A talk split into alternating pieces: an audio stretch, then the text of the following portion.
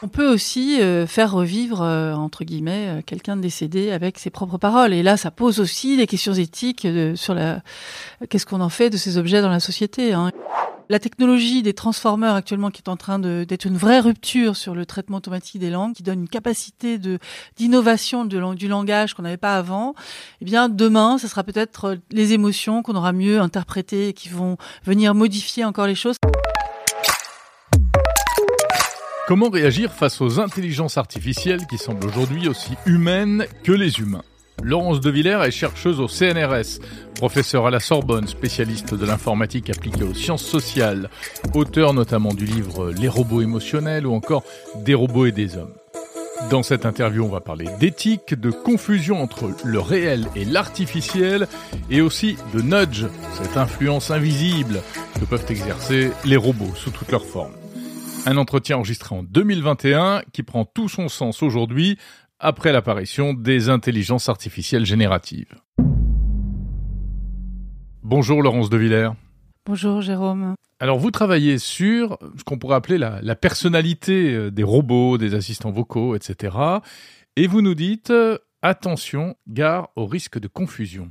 Oui, je travaille beaucoup en fait sur euh, le langage de ces machines. Alors vous avez raison, hein, que ce soit euh, sur Siri ou euh, Google Home ou sous Sophia, qui est un robot humanoïde, bon, on va trouver des systèmes de dialogue, des agents conversationnels qui sont implémentés dans ces systèmes. Alors évidemment, quand ils sont situés dans un robot, le robot peut dire je prends ça. Il faut savoir ce que c'est que ce ça, parce qu'il est donc contextualisé dans notre environnement. Mmh. Mais à part cette idée de multimodalité et de contexte ce sont des systèmes qui sont proches. Euh, on a fait d'énormes progrès en fait hein, sur le traitement automatique de, des langues, sur la génération de langage et avec des milliards de données, il y a des systèmes qui sont euh, préentraînés, qui comprennent rien, mais qui sont capables d'interpréter quand même sémantiquement beaucoup d'informations. Par exemple bah, par exemple, ils vont pouvoir répondre euh, presque comme un humain à une question donnée parce que euh, ils auront mouliné euh, Wikipédia plus d'énormes corpus de conversation. Et Google avait proposé un système comme ça qui s'appelle Lambda et qui est assez phénoménal hein, parce que la réponse peut être effectivement très affûtée. C'est probablement aussi une parole inédite, c'est-à-dire c'est comme un puzzle. Hein, il s'arrange pour faire des phrases les plus appropriées et peut-être avec des mots qu'un humain n'aurait pas prononcés ensemble. Donc on peut être aussi euh, trouver ça extraordinaire. Hein. Oui, bah oui, c'est d'ailleurs effectivement, quand on a un peu un penchant euh, pour la tech, on a tendance à être séduit par ce genre d'innovation. Voilà, donc tout le monde fantasme. Alors ceux qui font de la tech parce qu'ils trouvent ça fabuleux d'aller jusque là, et euh, les personnes qui ne connaissent pas du tout, qui n'ont pas trop d'expertise dans le domaine, eh bien sont aussi euh, très impressionnés. Hmm. Donc je dirais que c'est en cela aussi qu'on doit parler d'éthique et qu'on doit ramener finalement aux capacités réelles de ces machines, qui certes sont capables de produire des phrases inédites, peut-être fort à propos, mais ce sont des phrases qui ne sont pas pensée telle qu'une pensée humaine, c'est une pensée calculante, hein. c'est mmh. un, algorithme qui euh, décide de l'agencement des mots à partir de modèles qu'il a appris. Euh, sur des évidemment des, des, conversations qu'on a prononcées, que des humains ont prononcées. Donc ça ne correspond pas non plus à un seul humain, donc c'est un mélange. Euh, et puis, euh, quel est, quid du problème de culture hein? C'est un mélange de beaucoup d'un, euh, de conversations différentes. Et là, quand vous dites on personnalise, mmh. ça devient très difficile en fait. Donc si je prends un modèle générique, la personnalisation va être très étrange quelque part. Alors quand on essaye par contre de faire un jumeau numérique, c'est-à-dire de prendre que les données de quelqu'un et d'essayer d'adapter un système comme ça pour avoir des compréhensions un peu plus fines de l'environnement, on va pouvoir quand même générer des choses assez impressionnantes qui vont nous laisser penser que c'est cette personne qui parle. Donc on peut comme ça prendre la posture de quelqu'un d'autre. Donc là, on va dire que c'est l'usurpation. Euh, donc il y aura des problèmes juridiques à gérer et je crois que c'est déjà le cas. Mais oui, ça permet de faire des, des, des, escroqueries, des arnaques, des choses comme ça. Euh, et on peut aussi euh, faire revivre entre guillemets quelqu'un de décédé avec ses propres paroles. Et là, ça pose aussi des questions éthiques sur la qu'est-ce qu'on en fait de ces objets dans la société. Hein? Place vont-ils avoir? Je crois que Microsoft a, déposé un brevet pour un, chatbot qui permet de communiquer avec ses proches décédés. En fait, c'est jumeaux numériques, c'est la même chose, que ce soit des personnes vivantes ou pas, à partir des données de quelqu'un, la tessiture de sa voix, euh, on va lui donner la personnalité, entre guillemets, c'est-à-dire la façon de parler, et puis le ton de la voix, mmh. et peut-être des, effets de langage qu'avait cette personne. Euh, voilà. Et par contre, c'est un leurre. Hein. Évidemment, la machine ne fait que calculer et reproduire.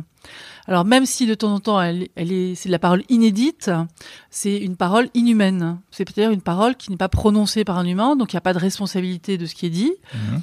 Et puis, il n'y a pas de conscience de ce qui est dit et de ressenti de ce qui est dit. Bon, c'est totalement euh, fake, si on veut. C'est une fake empathie, une fake personnalité. Et je crois qu'il faut vraiment euh, attirer l'attention sur le fait qu'on peut parler comme ça et avoir l'air de parler là, avec quelqu'un de proche. Et puis, en fait, on parle avec euh, quelque chose de vide. Mais alors, et selon vous, c'est un problème, ça? Alors, pas forcément. Hein. Euh, le problème vient euh, de si on en devenait dépendant, par exemple, ou si on passait plus de temps avec des objets comme ça que dans le monde réel, avec euh, des vraies personnes autour de vous qui ont besoin de vous, par exemple. Mmh. Est-ce qu'on va s'attacher avec ces systèmes de façon étrange? Hein? Parce que comme ça, on n'est plus jamais seul. Est-ce que ce sera des anges gardiens? Je ne sais quoi. Donc, on voit arriver quand même, se profiler à l'horizon, pas mal d'idées pour une économie forte autour de ces sujets, comme aller capturer les données de quelqu'un juste avant qu'il décède, donc euh, ce que j'ai trouvé aussi euh, ah particulièrement euh, difficile à entendre. donc on va on va voir arriver donc un, un marché hein, autour de ces de cette immortalité artificielle, hein, parce qu'effectivement, il n'y a pas du tout de vivant dans tout cela. C'était un vieux thème de science-fiction, hein, de transférer son esprit dans un outil numérique pour pouvoir euh, eh bien au moins donner l'impression à ses proches qu'on continue à vivre. Oui, oui, bah, si vous avez raison de le dire, c'est donner l'impression à ses proches. C'est-à-dire que, en tout cas, c'est absolument pas une recopie du cerveau avec la prétention qu'ils vivent. Mhm. Alors ça, c'est la partie un peu, euh, euh, je dirais, euh, incroyable, enfin spectaculaire de la chose. Mais euh, vous, vous travaillez sur des choses très, très, très concrètes face à ces problématiques. Vous êtes l'auteur tout récemment d'un rapport sur les chatbots et l'éthique. Qu'est-ce que vous soulignez précisément dans ce rapport? Alors on l'a rendu donc au Premier ministre le 9 novembre, euh, là récemment. C'était une de saisines hein, du Premier ministre. Il y avait la voiture autonome, les chatbots et l'aide à la décision médicale, pour lequel ce groupe, ce comité national pilote d'éthique du numérique a beaucoup travaillé. On a rendu donc un avis qui met en avant les tensions éthiques les tensions entre euh, liberté et surveillance, les tensions entre transparence et sécurité, euh, avec euh, huit thèmes, huit usages par exemple, en se questionnant par exemple sur le statut de ces machines. Quand vous dites on les personnifie, mais qu'est-ce que ça veut dire? Elles ont un nom, une personnalité, elles prétendent cela. Est-ce qu'un jour elles auront une personnalité juridique? Justement. il faut absolument pas arriver à cela puisqu'elles sont vides. Elles dépendent forcément de concepteurs. Et donc, il ne faut pas confondre du tout euh, la personnalité, les droits et les devoirs du citoyen et donner une citoyenneté à, ces machines. Leur identité, elles disent euh, je, euh, je suis là pour toi, je suis triste pour toi. Donc, à travers cela, il y a le risque effectivement de de tomber en dépendance ou en tout cas euh, même si on sait que c'est une machine finalement de trouver que l'interaction nous rassure euh, euh, nous nous permet de peut-être d'élaborer. Alors dans certains cas c'est très utile c'est ça qu'il faut comprendre. Je l'ai vu utiliser par exemple des systèmes comme cela pour des gens qui avaient subi des drames que ce soit viol ou que ce soit des soldats qui revenaient du front et ils arrivaient à élaborer leur souffrance et leur douleur avec ces machines qui répondent parce qu'elles n'ont pas de jugement parce mhm. qu'elles sont vides justement, mhm. en connaissance de cause. Mais maintenant, est-ce que c'est pas un leurre lorsque on va passer, je sais pas, X heures dans la journée à parler à quelque chose de vide? C'est-à-dire qu'il vous amènera pas forcément à euh, être, euh, à comprendre mieux, à créer mieux, et puis en tout cas aucune solidarité avec le, le, reste du monde. Donc il faut faire attention à ça. Et on parle beaucoup de manipulation. Alors, qu'est-ce que ça va donner dans le travail aussi, si on est accompagné de ces objets autour de mhm, nous, qui de mhm. plus en plus euh, vont euh, interagir avec nous, euh, être notre mémoire? Qu'est-ce que ça va et comme effet secondaire, ça, ou comme effet à long terme? Est-ce qu'on va perdre la mémoire? Une partie de notre mémoire. Ouais, on l'a pas déjà un petit peu perdu avec les smartphones bah, Je pense que si, personne n'a plus 100 numéros de téléphone dans les têtes, comme on pouvait l'avoir lorsqu'on n'avait pas de smartphone. On en a un, deux, cinq, tout cassé. Alors on voit bien qu'il y a des effets à long terme. Et cette dépendance, finalement, est-elle... Euh, est-elle anticipée? Est-ce qu'on comprend bien ce qu'on est en train de faire? Je crois que ça va très vite et que les lois vont aussi plutôt plus lentement. Donc on n'a pas de loi pour nous préserver. Donc l'éthique, si vous voulez, c'est une science pour raisonner autour de tout ça, pour comprendre mhm. justement euh, est-ce qu'il y a des valeurs comme la dignité de l'homme ou comme euh, ses droits, ses enfin euh, sa liberté qui sont mis à mal en fait par ces systèmes qui viennent vous susurrer quoi faire, avec qui, comment. et, et j'ai l'impression que c'est une course quand on entend parler du métavers, c'est-à-dire de cet univers inversé virtuel digital comme un Second Life, comme un jeu vidéo. Mhm, tout à fait. Eh bien, qu'est-ce qu'on va comprendre? Je crois qu'il y a une asymétrie forte entre ce que comprennent les les usagers de ces systèmes, réseaux sociaux ou chatbots, et la réalité du système. Les savoirs et les pouvoirs des humains sont très faibles par rapport à ce qui est déclenché par ailleurs par ces systèmes. Donc je pense qu'il est d'urgence de, construire des, normes, de construire des outils. Voilà. Donc qu'est-ce qu'il faudrait? Des, lois, des règlements, des normes?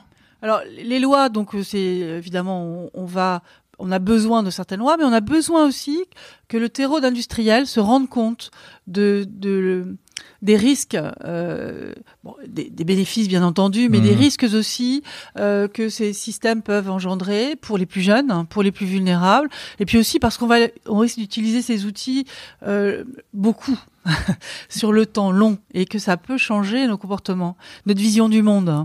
Donc en cela, euh, on a besoin d'anticiper, de comprendre, de mieux, euh, en tout cas préparer, je dirais, euh, les futures générations et puis toute la société à, à, mieux interagir en conscience, en fait, en tout cas de la manipulation de ces systèmes. Mmh. Ça fait longtemps qu'on s'interroge sur la personnalité qu'il faut donner ou pas à des robots et du coup le, le, le, type de relation qu'on va avoir avec ces robots. Vous, vous faites partie de ceux qui disent il faut qu'une machine puisse prendre euh, euh, puisse avoir l'air humaine, euh, y compris au niveau affectif, ou au contraire, il faut que ça reste très brut et qu'on sache tout le temps que c'est une machine Alors, je pense qu'il faut qu'on sache tout le temps que c'est une machine. Ça, c'est une loi en Californie, par exemple, qui en avance sur nous et qui euh, propose cela euh, pour, euh, en tout cas, les robots, les chatbots commerciaux. ensuite, je pense que il faut pas interdire hein, que ces machines soient personnalisées, mais il faut comprendre qu'il y a une proportionnalité à donner. C'est-à-dire qu'en fait, les doter d'émotions, il faut qu'il y ait un but compris par la société aussi, que ce soit pas des leurs. C'est-à-dire qu'on se retrouve pas avec des objets. Je vais reprendre le métavers, mhm. des humains qui sont derrière les avatars, et puis aussi des agents qui sont des machines et qui prétendraient être des humains. Oui, c'est-à-dire que demain. On va pas débusquer. Oui, demain dans le métavers, on. ne sait pas à qui on parle. Ouais. Mais c'est déjà un peu le cas sur certaines applications, hein, des, des, applis de, de rencontres ou autres. Je suis euh. tout à fait d'accord. Donc dans cet euh, avis, en tout cas qu'on a rendu, on a dit il y a des questions éthiques relatives aux usages, il y a des principes éthiques de conception. Donc mhm. on s'adresse aux concepteurs sur les biais, les non-discriminations, mais sur la manipulation, le nudge et sur l'affectif, la transparence, jusqu'où il faut, on peut aller suivant les tâches en conscience. Et puis on a aussi des principes et des encouragements à des questions de recherche sur euh, le temps long, sur l'explicabilité de ces systèmes, parce que on va très vite dans l'utilisation, mmh. mais on n'est pas tant avancé que cela euh, dans euh, le comment dire l'observation en fait des comportements des gens face à ces machines. Et quand je monte cette chaire euh, qui s'appelle Human Human Machine Affective Interaction and Ethics, c'est pour regarder le comportement des gens devant des machines que je sais modéliser, que je modélise de différentes manières pour comprendre comment la personne en face réalise ce qui se passe et je me rends compte qu'on réalise très peu. Comment qu'est-ce que vous avez constaté par, par exemple? Par exemple, on a fait un jeu avec des enfants, on va refaire ça au collège des Bernardins, euh, bon, des interactions euh, avec la, une machine qui, par la parole. Donc on avait mis un robot, un chatbot comme un Google Home qui est désossé, on fait passer du son à travers, et puis une personne réelle qui vous pose le même, les mêmes questions. Pour les enfants, euh, c'était on a fait des questions autour d'un jeu, euh, le, un jeu d'altruisme. On vous donne des billes, le robot vous donnait des billes. Il disait combien t'en gardes pour toi, combien tu en donnes aux autres. Mhm. Et derrière, il y avait tout un dialogue aussi pour comprendre comment l'enfant s'alignait avec la machine. Et les robots, comme le chatbot, ont plus facilement fait changer d'avis les enfants c'est-à-dire nudger. Le nudge là était très simple, c'était le robot disait ah moi j'aurais pris plus ou j'aurais fait autrement ou les autres tes petits copains ils ont fait autrement. Et donc par l'influence de euh, ce qu'avaient fait les autres ou ce que la machine prétendait être mieux de faire, les enfants ont changé d'avis. Alors qu'ils n'ont pas changé d'avis avec l'humain. Donc c'est un constat, il faut qu'on s'en serve, il faut qu'on essaie de comprendre un peu mieux. Donc là, on va faire un test euh, aussi euh, au Collège des Bernardins sur un, un sujet là lié à l'écologie. Mais dans le cas présent, l'expérience que vous citez, c'est dû à quoi selon vous? C'est que euh, la machine a exploité plus de plus de ficelles Je pense que c'est lié à, à, beaucoup de choses. Hein. C'est lié déjà à, à l'enfance qui arrive un peu euh, créative vis-à-vis de cela. Donc euh, il joue hein, aussi avec ces hmm. robots. Hein. Donc il faut il faut prendre avec mesure en fait. C'est une tendance hein, ce que je donne. Il faudrait le refaire ce genre d'expérience. D'abord sur du temps long, c'est-à-dire en fait euh, que les enfants soient habitués à être devant des robots, ce qui n'est pas forcément le cas.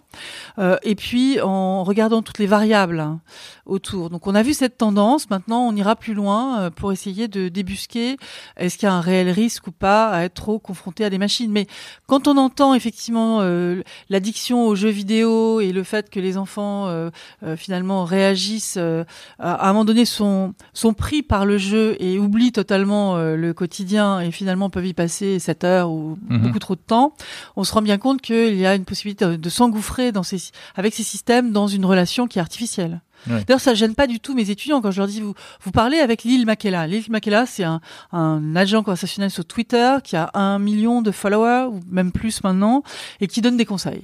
Bon, euh, ben non, mes étudiants sont pas gênés. Ils disent bon, on sait qu'il est artificiel, mais pourquoi pas? Hmm. Donc cette euh, conscience de parler à des choses artificielles, il faut quand même qu'on l'élabore, c'est-à-dire il faut faire comprendre à quoi ça sert, qu'est-ce que qui sont derrière en fait les gens cachés et invisibles derrière ces systèmes, qui sont là pas de façon neutre du tout, hein, mais pour capturer votre attention le plus possible, comme on le fait dans les réseaux sociaux, on va le faire de la même façon avec la voix, avec des chatbots, des robots, et puis pour vous inciter souvent à des achats ou à regarder des publicités ou à changer d'opinion peut-être politique. Donc ce que vous dites au fond, c'est ne reproduisons pas les erreurs qui ont pu être faites avec les réseaux sociaux oui, oui, je pense que c'est euh, effectivement euh, un des grands risques et, et d'ailleurs qui n'est pas traité, hein, parce que euh, les GAFAM, les Facebook, Google sont conscients hein, de ce qui se passe. On a vu suffisamment d'alertes et de d'anciens de, de, ces grandes sociétés qui sont qui sont venus témoigner. Donc justement, ils font pas l'antipoison, j'ai l'impression. C'est-à-dire que constatant qu'il y a des dérives, de la parole haineuse, des discriminations, je n'ai pas vu beaucoup mmh. arriver euh, l'idée, ou en tout cas suffisamment de recherche, hein, euh, pour montrer que là, il y avait un vrai sujet. Ce, ce que je crois qu'ils ont, dont ils ont pris conscience, c'est que euh, ce serait peut-être un frein économique. Mais en cela, il va falloir qu'on considère quand même qu'il y a pour moi trois facteurs. Certes, on veut une économie positive et utile pour toute la société, hein, pour les personnes vulnérables, pour développer le plus possible des outils quand on en a besoin. Il faut aussi penser à la dépense euh, sur l'écologie, hein, mmh, d'énergie mmh. de tous ces objets. On va pas faire des objets juste futiles alors qu'on se rend compte que euh, les ressources sont limitées. Et puis la manipulation, le libre arbitre, euh, votre droit de regard sur vos données, qui en face manipule, où vont, quelles sont les stratégies de ces systèmes, c'est très opaque. Cette invisibilité hein, qui existe actuellement, pour moi, elle est bientôt insoutenable. Nous avons besoin de la rendre moins, euh, enfin, plus plus, ré, plus réel pour les internautes, pour euh, tous les citoyens. Il faut qu'on comprenne en fait ce que font ces systèmes en face. Alors comment est-ce qu'on peut faire passer le message, euh, et notamment auprès des plus jeunes aujourd'hui? Alors je pense que c'est extrêmement important effectivement qu'à l'école les enfants entendent ce message. C'est les premiers à utiliser ces systèmes. Euh, donc moi je suis présidente de la fondation euh, nationale Blaise Pascal, qui est une fondation de médiation en informatique et en mathématiques. Et euh, on a plus de 4000 engagés dans cette histoire. Hein. Moi je je suis pas du tout la seule. On est beaucoup à être engagés dans l'idée de donner aux enfants des la compréhension que les mathématiques c'est pas juste des mathématiques, c'est ça explique le monde mhm. et que l'informatique c'est omniprésent et que euh, les filles d'ailleurs doivent aller euh, sur euh, ces sciences, que l'IA c'est l'IA et la santé, l'IA et le juridique, etc. Là par exemple sur ce qu'on a fait sur les agents conversationnels, sur les enjeux éthiques, on souhaite faire des capsules. Donc c'est un projet qu'on est en train de monter avec la Maïf, avec d'autres industriels autour de, de cette idée de faire passer l'éthique de l'IA aux plus jeunes, avec des capsules, des séries télévisées et on devrait aller dans les écoles et la Fondation Blaise Pascal a euh, un écosystème de lycées, de collèges qui répondent, c'est-à-dire des professeurs qui sont capables de prendre ces, euh, ces capsules, ces bonnes idées et d'aller en parler à l'école. Il y a d'ailleurs un projet entre l'INRIA et ces lycées euh, qui s'appelle Chiche, qui est mhm. là un prof de fac ou de recherche qui vient dans un lycée pour parler de l'espace, de la santé avec de l'IA et du numérique. Mais sur ces questions, est-ce que vous avez déjà testé la réaction des plus jeunes? Parce que vous citiez tout à l'heure vos étudiants qui se disent bah oui, bah, on c'est une machine et après tout, euh, so what? Oui, alors moi je donne un cours en fait comme ça à l'université, à la Sorbonne, et euh, de plus en plus ils sont conscients. En fait, il faut les mettre acteurs, non pas seulement leur poser une question parce qu'ils sont euh, habitués à utiliser tous ces systèmes et sont garde-fous, mais lorsqu'on leur demande de d'élaborer un peu plus et puis d'essayer de comprendre, est-ce que finalement c'est c'est complexe. Moi j'ai fait des, des, espèces de joutes verbales charismatiques là, un peu entre pour ou contre le métavers, pour ou contre des chatbots euh, pour faire parler des parents décédés, etc. Et là, on se rend compte dans cette discussion qu'effectivement ceux qui étaient totalement pour ou contre, d'un seul coup, ils sont au milieu. Mhm. ils se rendent compte qu'il y a des aspects très positifs euh, ou des aspects auxquels ils n'avaient pas pensé du tout. Et du coup, ça devient beaucoup plus concret. Et le fait de leur demander leur opinion et les faire parler, c'est à mon avis un bon moyen euh, de, de, conscience. de leur faire prendre conscience et de les de leur donner aussi la capacité d'être ambassadeur finalement et de relayer aussi. Et les politiques, comment est-ce qu'ils ont réagi à votre rapport? Alors les politiques, euh, moi j'étais euh, entourée, donc j'en ai parlé à Renaud Vedel, euh, interministériel, qui est très intéressé par ce genre de rapport, euh, donc sur le numérique, hein, il s'occupe du numérique. Cédrico doit l'avoir reçu aussi. le ministère de l'Intérieur a dit qu'il allait en faire une copie qu'il donnerait à tous les employés. donc je pense qu'il y a des relais. Maintenant, on a demandé aussi que ce soit révisé, parce que la technologie des transformeurs actuellement, qui est en train d'être une vraie rupture sur le traitement automatique des langues, comme j'ai dit, qui donne une capacité de d'innovation de, du langage qu'on n'avait pas avant, eh bien demain, ce sera peut-être euh, les émotions qu'on aura mieux interprétées et qui vont venir modifier encore les choses. Ça sera peut-être dans le métavers. Il faut absolument qu'au moins tous les deux ans, on se dise bon, l'éthique c'est avant tout une science de la compréhension, de la discussion autour de ces de l'éthique, de ce rapport à nos valeurs. Donc il faut l'appréhender comme quelque chose qui doit être utile partout, tout le temps, et qu'on doit rediscuter, revisiter. On vous dit, on va suivre nous en tout cas, mhm. hein, tout le groupe qui a travaillé là-dessus. On va suivre est-ce que sur l'Europe, il y aura des lois? Est-ce qu'on aura la même loi qu'en Californie, au moins pour savoir si c'est une machine ou un humain? Qu'est-ce que la société veut dire sur euh, le deuil avec ces machines? Je pense que j'aurai l'occasion aussi d'en reparler euh, sûrement dans les médias, mais je pense que les politiques devraient se positionner sur ces sujets. Or, j'entends parler quoi? D'émigration, de sécurité et d'identité. Je pense que le numérique est un vrai sujet et qu'on n'en entend pas assez parler. L'intelligence artificielle aussi. Il est essentiel en fait que euh, euh, les citoyens soient au courant de ce qui se passe au niveau mondial, en France, en Europe, et que ce soit une élaboration aussi de la société, un débat sociétal. Merci beaucoup Laurence de Villers. Merci à vous. Merci Jérôme.